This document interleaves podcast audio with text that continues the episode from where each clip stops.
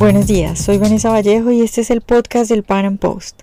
En los últimos meses el panorama político en Brasil ha estado bastante agitado.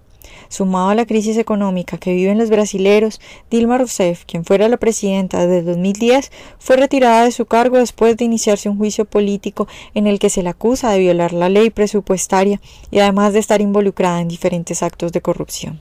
En este momento, Michel Temer es el presidente interino y los brasileros aún están a la espera de la votación final en el Senado para saber quién será su presidente. Para hablar de esta incertidumbre política que vive Brasil y un poco de la coyuntura con los Juegos Olímpicos que se realizarán próximamente, hemos invitado al filósofo Daniel Duarte, quien constantemente escribe sobre la actualidad política y económica de ese país.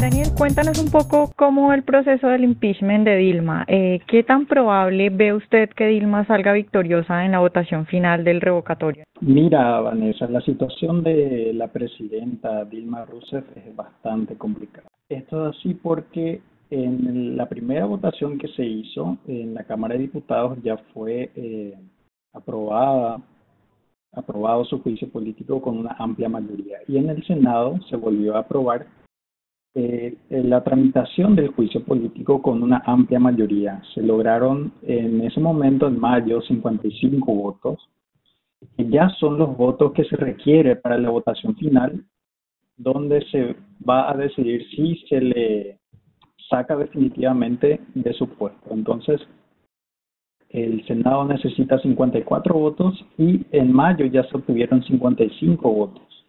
Es decir, que es muy eh, íntima la posibilidad de que Rousseff siga en el cargo. Ya, eh, Daniel, ¿cómo va el gobierno de Temer? ¿Qué tanto grado de aceptación crees tú que tiene este gobierno provisional?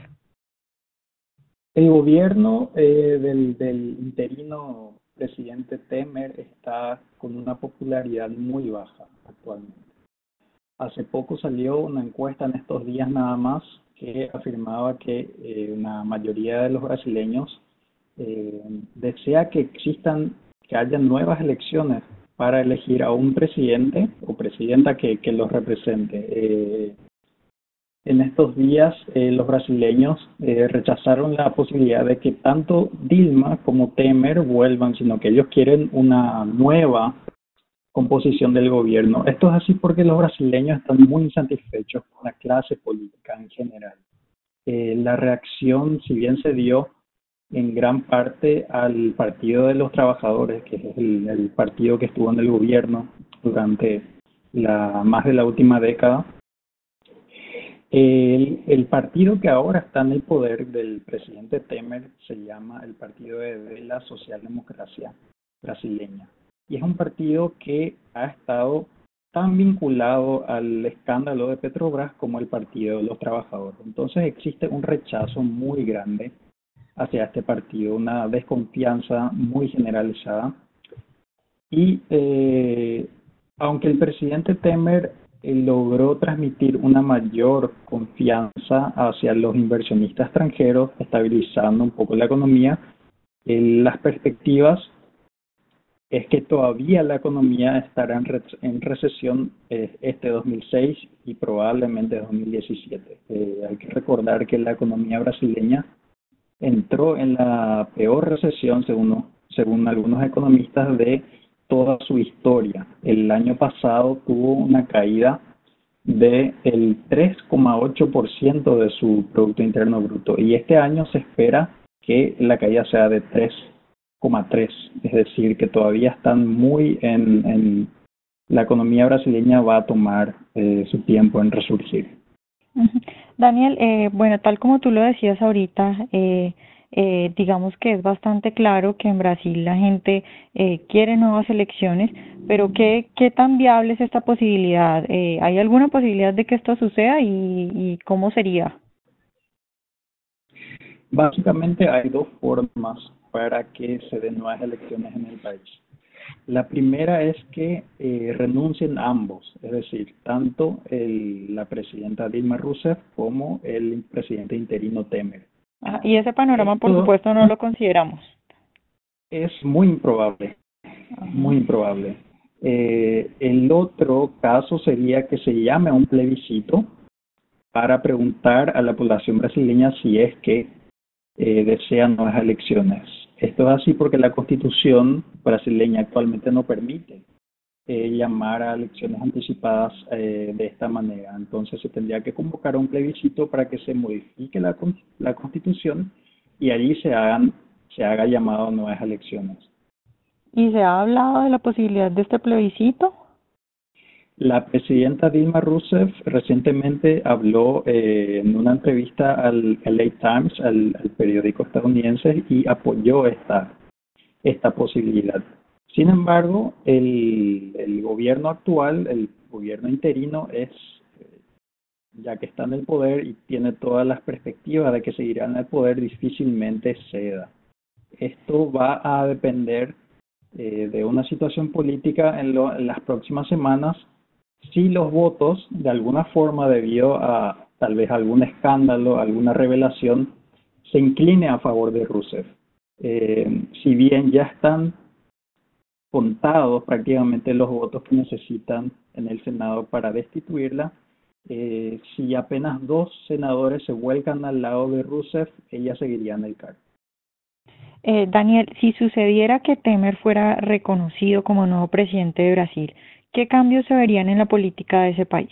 ¿Qué diferencias encuentra usted entre Dilma y Temer? Porque, bueno, aunque ahora Dilma lo acusa de estar involucrado en lo que ella llama un golpe de Estado, eh, recordemos que Temer pues fue su vicepresidente. Entonces, ¿qué cambios cree usted que le esperarían a Brasil si llegara a posesionarse Temer como presidente? Así es, la, la Temer fue el candidato a vicepresidente de, Dilma Rousseff, sin embargo sus políticas o sus visiones políticas difieren bastante. El presidente Temer es un viejo zorro de la política hasta hace muchas décadas y siempre trató de tener una visión pragmática, es decir, no es una persona que con firmes convicciones ideológicas. Entonces lo que se espera de él es que siga este curso de estabilidad hasta que eh, se convoque hasta que sea la, hasta que termine el mandato.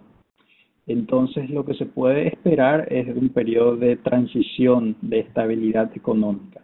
Eh, él ha anunciado que hará o quiere hacer algunas privatizaciones, eh, especialmente de algunos aeropuertos y tal vez de la agencia de correos, pero esto es nada más por una presión eh, de que debe reducir sí o sí el gasto público para equilibrar las cuentas fiscales de Brasil.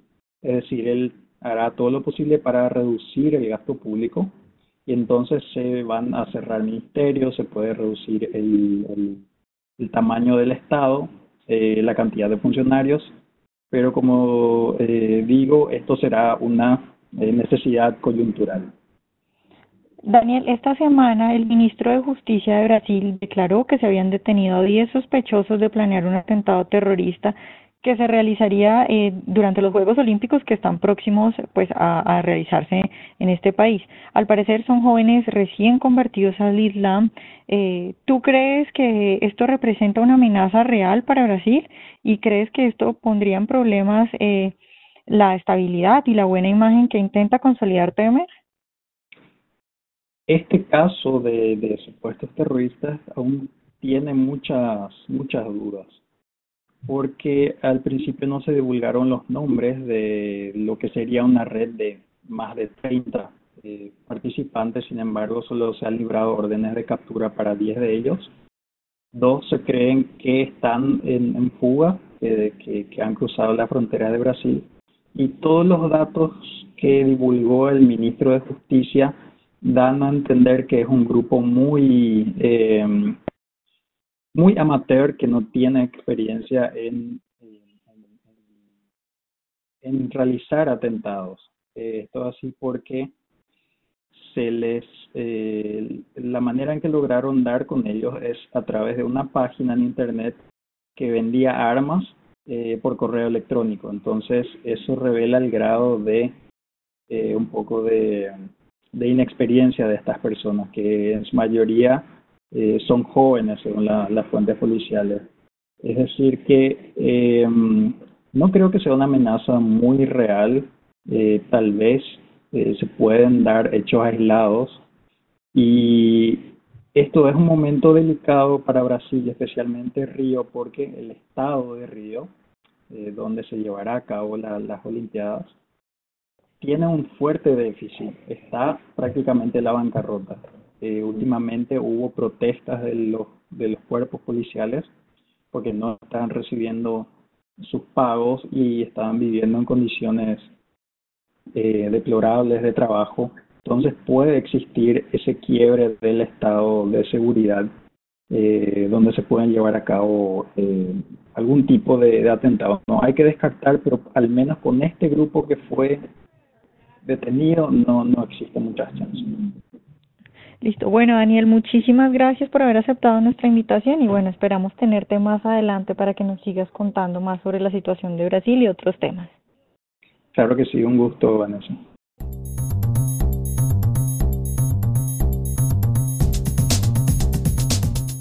Como nos contó Daniel, es bastante difícil que Dilma sea restituida en su cargo. Sin embargo, los brasileros aún tendrán que esperar la votación final en el Senado. Espero que hayan disfrutado nuestra entrevista de hoy y nos vemos en una próxima emisión del Panam Podcast.